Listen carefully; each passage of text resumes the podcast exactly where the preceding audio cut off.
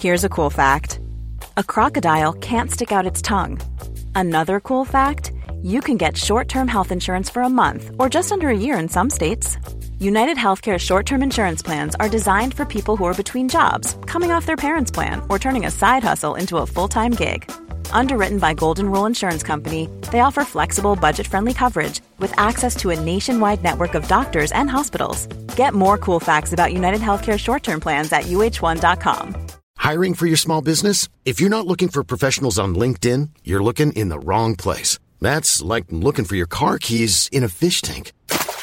LinkedIn helps you hire professionals you can't find anywhere else, even those who aren't actively searching for a new job but might be open to the perfect role. In a given month, over 70% of LinkedIn users don't even visit other leading job sites. So start looking in the right place. With LinkedIn, you can hire professionals like a professional. Post your free job on linkedin.com slash people today. Burrow's furniture is built for the way you live. From ensuring easy assembly and disassembly to honoring highly requested new colors for their award-winning seating, they always have their customers in mind. Their modular seating is made out of durable materials to last and grow with you. And with Burrow, you always get fast, free shipping. Get up to 60% off during Burrow's Memorial Day sale at burrow.com slash ACAST. That's burrow.com slash ACAST. burrow.com slash ACAST.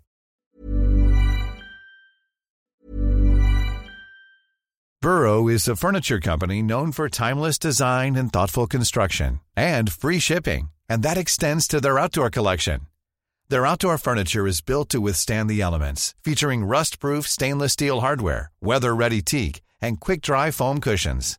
For Memorial Day, get 15% off your Burrow purchase at burrow.com slash ACAST and up to 25% off outdoor. That's up to 25% off outdoor furniture at burrow.com slash ACAST. Hiring for your small business? If you're not looking for professionals on LinkedIn, you're looking in the wrong place. That's like looking for your car keys in a fish tank. LinkedIn helps you hire professionals you can't find anywhere else, even those who aren't actively searching for a new job but might be open to the perfect role. In a given month, over 70% of LinkedIn users don't even visit other leading job sites. So start looking in the right place. With LinkedIn, you can hire professionals like a professional. Post your free job on linkedin.com slash people today. Se han dado situaciones inéditas eh, o increíbles. Por caso quiero decir que se acabara la merluza. No me digas que merluza, no maricusa, que yo sí como merluza. No me digas que merluza. Bienvenidos a Se acabó la merluza, una relación de datos históricos inútiles que se conjuran para tramar alguna verdad. Con Jorge Tezán y un equipo que aún no se encuentra no se encuentra. Hoy presentamos El Cabildo, sede de la revolución. Cada vez que hay una marcha a Plaza de Mayo, o tras la misma, el cabildo queda lleno de pintadas, muchos se rasgan las vestiduras y hablan, no sin rasgos de sincera consternación, de una especie de profanación en esos términos que habría sufrido la edificación. Muchos se toman la cabeza creyendo que aquel aerosol sobre la pared blanca borraría definitivamente las huellas de Belgrano, arruinaría aquello que observó San Martín o esparciría definitivamente por el aire los vaos de meo de French y Beruti sobre el adobe. Pero no, el Cabildo tiene hoy un bar que funciona en su interior. Quienes permitieron la instalación de un bar en un edificio histórico salen luego a los medios lamentándose de los daños provocados al edificio histórico. Cuando éramos chicos y vivíamos en Buenos Aires, era seguro que un par de veces al año la escuela nos llevaba de excursión al Cabildo, a la catedral, a visitar el mausoleo de San Martín, al convento de Santo Domingo a ver el mausoleo de Belgrano y tal vez de ahí sale esta afición por la historia. Había en el cabildo un par de muñecos, literalmente, puestos en cepos y algunos cuadros, pero no mucho más. Hemos sido enormemente impiadosos con nuestra historia o lo han sido quienes no han querido que de esa historia quedara algo, que se produjera, que se suscitara la historia y una vez suscitada que no sea recordada. Se dice con fervor religioso que el cabildo es un edificio histórico, pero ¿es así?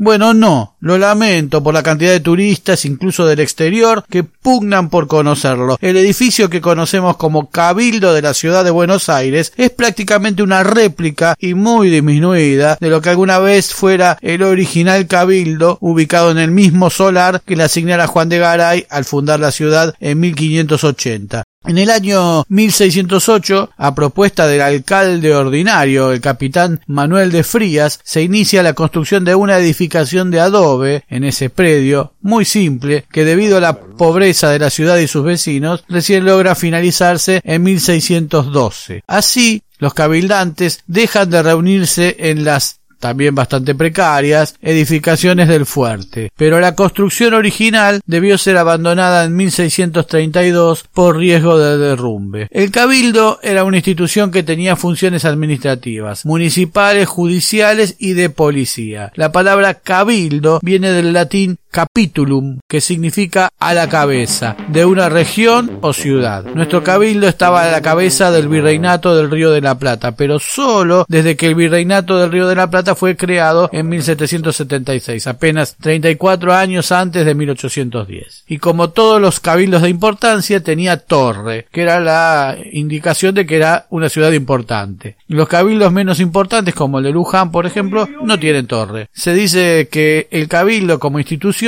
proviene de los moros, quienes dominaron España muchos años. Sin embargo, también pudimos averiguar que su modelo de gestión proviene del individualismo teutón, que tal vez vino de la mano de Carlos V y los Habsburgo. Recién en 1711 la corona encarga su reconstrucción, la reconstrucción de aquel edificio que hubo que tirar abajo por su precariedad, al arquitecto jesuita padre Juan Bautista Primoli, que vivía en España, y este hombre plantea un edificio en forma de U pero sin embargo, cuando el edificio se comienza a levantar, ya en 1725, unos cuantos años después, se hace según el proyecto diseñado por el también arquitecto jesuita Andrés Blanqui, nombre castellanizado de Andrea Bianchi, un señor que se llamaba así, que preveía una fachada sobre la actual calle Irigoyen, el frente sobre la plaza y un patio determinado por los propios laterales de la construcción. Blanqui es quien introduce la idea de los arcos en dos plantas, una reminiscencia al barroco de la Lombardía, donde él había nacido y que remite a la idea de un arco de triunfo romano. Once arcos con su respectiva galería y una torre y un reloj español.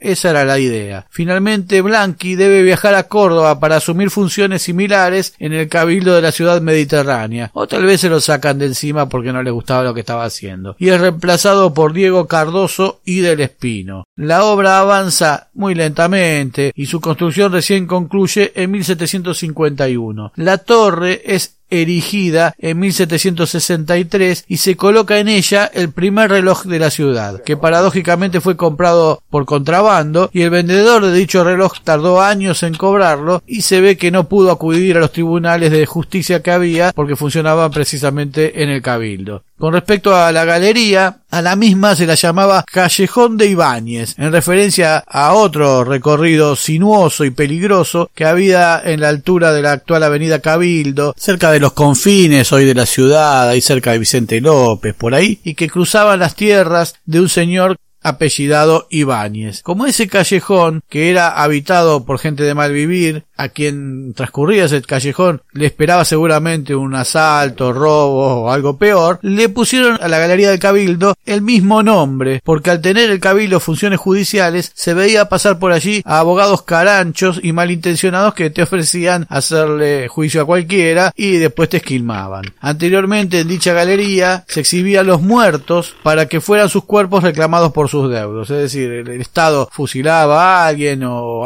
algo así, o alguno moría en la calle y ahí los tiraban para que los deudos vayan y lo reconocieran. Por lo que el lugar manaba una fetidez y suciedad impresionante. Cuando vino luego Rivadavia se ocupó de abolir esta costumbre. Durante las invasiones inglesas y la Revolución de Mayo, el Cabildo es el centro geográfico y político de estos hechos. Es imposible pensar en estos acontecimientos sin el edificio del Cabildo. Pero, una vez transcurridos los hechos de Mayo, ya en 1812 comienzan las reformas. El arquitecto gaditano Francisco Cañete, creador de la pirámide de Mayo, elimina la cárcel, ahí en el Cabildo, o sea, esos muñequitos que veíamos nosotros, para hacer lugar al Tribunal de Apelaciones. Las primitivas imágenes del cabildo lo muestran como una construcción grande, notoria, pero a su vez con casas linderas y así fue que a lo largo de los años algunas de esas casas fueron adquiridas para ampliar las instalaciones y el propio terreno sufrió cambios en su morfología. A la derecha del cabildo, mirándolo de frente, estaba el seminario y los altos de Urioste.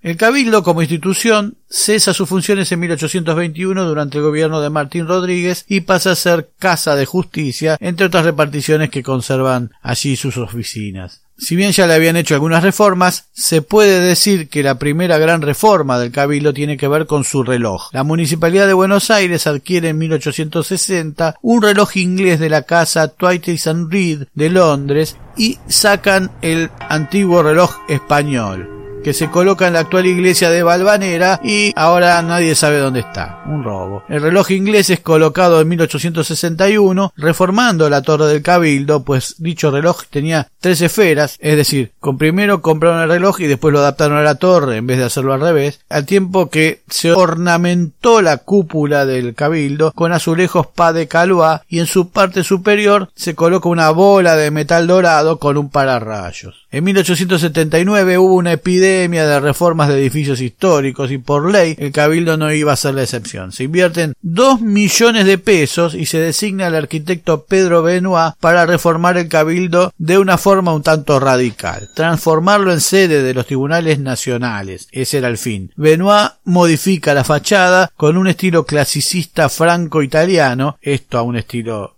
colonial español y le agrega un tercer cuerpo a la torre, construye oficinas y patios en el sector posterior. El resultado es un adefesio. Diez años más tarde, con la apertura de la Avenida de Mayo, advierten que el cabildo está en la traza de esta, es decir, otra vez hacen la ciudad y luego se fijan que está en el medio. Y en vez de desviar la avenida o hacer un túnel, o lo que sea, u optar por no hacerla, optan por cercenarle tres arcos del ala norte, y ante la posibilidad de su derrumbe, se decide demoler la torre ampliada por Benoit. En 1931, para poder abrir la diagonal Julio Argentino Roca, encima con ese nombre, se demuelen otros tres arcos del ala sur, y se le realiza al edificio una ochava en la esquina de la calle Bolívar y Victoria, actual Hipólito Irigoyen. Pero nos habla de la conciencia pública de la época que tal vez conservamos, cuando trazar una calle de aspecto parisino parecía más importante que conservar la historia. ¿Se entiende el simbolismo de que Julio Argentino Roca o una diagonal que se llame como él le pase por encima del cabildo y le rebane tres arcos? ¿Se entiende lo que quiere decir eso? Muchos sostienen que por entonces había en la población un profundo sentimiento antiespañol que se traducía en demoler las antiguas construcciones de ese origen versión que se contrapone mucho con el asentamiento a metros de propio cabildo en la avenida de Mayo de miles de familias españolas recién llegadas con sus restaurantes, comercios y hasta tablados y teatros de tipo español que transformaron a la avenida en una referencia de aquella colectividad aún hasta hoy. Más bien creo que lo que se quería demoler era la identidad, ya no española, sino propia de antes nuestra. El diario recuerdo de que en aquella edificación pudo nacer un país libre ante el modelo de injusticia social, desigualdad y vergüenza que la séptima economía del mundo mostraba a las dignidades foráneas, incluidas españolas, que nos visitaban por los años del centenario como un síntoma de que estábamos haciendo bien los deberes. La democracia finalmente, custodiada por el fraude, por un puñado de millonarios, prebendarios de un Estado que decían defender. Observen que por esos tiempos el intendente José Guerrico, que era de profesión rematador e intendente del dictador Uriburu, afirmó que se había dado un paso hacia la total demolición del vetusto edificio que deberá desaparecer cuanto antes, porque así lo reclama el progreso de la ciudad. Un miserable. ¿Qué progreso? El progreso es convivir con la historia. Con el mismo criterio, manzanas enteras de la ciudad de Buenos Aires fueron arrasadas y lo que hoy nos queda como historia es apenas una muestra de lo que no alcanzaron a derrumbar para hacer de cuenta que la historia no sucedió porque les incomoda.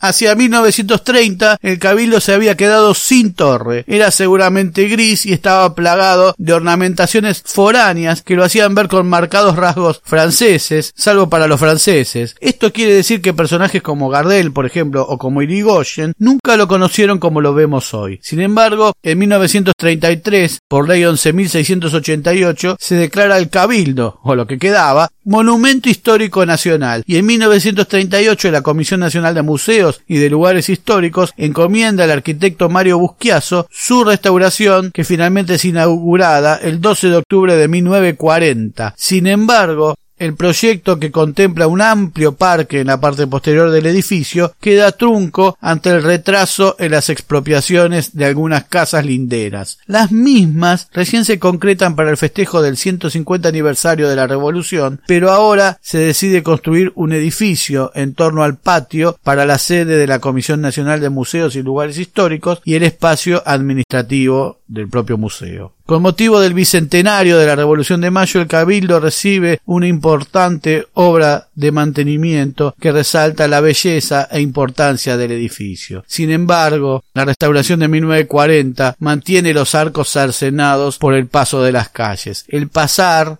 ese momentáneo y veloz acto que podría haberse hecho por otros lugares en épocas donde los autos no eran protagonistas absolutos de las calles y el mundo era más de los peatones, siguió siendo más importante que la historia misma. Varias ciudades del país y de la América del Sur toda conservan sus cabildos. Otras ciudades construyeron réplicas del cabildo de Buenos Aires con mayor o menor fidelidad y sorprende la de la Punta en San Luis con todos sus arcos a pleno esplendor. Pero Buenos Aires no lo conservó. No sería en vano en épocas de una mayor peatonalización de las ciudades, en sus cascos históricos, del desplazamiento del área meramente céntrica que concentraba oficinas públicas y privadas, un muy nutrido tránsito de vehículos a todas horas, que se pudiera restaurar el cabildo con el máximo rigor histórico, que esas fatales avenidas se interrumpieran ante el eco de los gritos de mayo de 1810, que eso es lo que tenemos que conservar, y alguna vez, buena o mala, abracemos nuestra historia, que nos guste o no, no dejará de ser nuestra.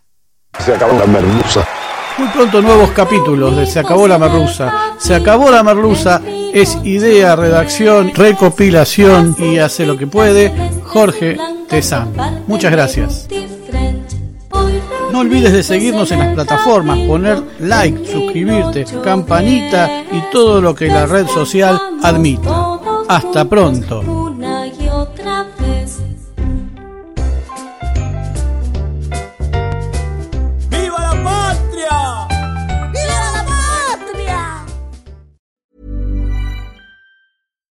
It's Paige DeSorbo from Giggly Squad. High quality fashion without the price tag. Say hello to Quince. I'm snagging high-end essentials like cozy cashmere sweaters, sleek leather jackets, fine jewelry, and so much more. With Quince being 50 to 80% less than similar brands. And they partner with factories that prioritize safe, ethical, and responsible manufacturing. I love that. Luxury quality within reach. Go to quince.com slash style to get free shipping and 365 day returns on your next order. Quince.com slash style.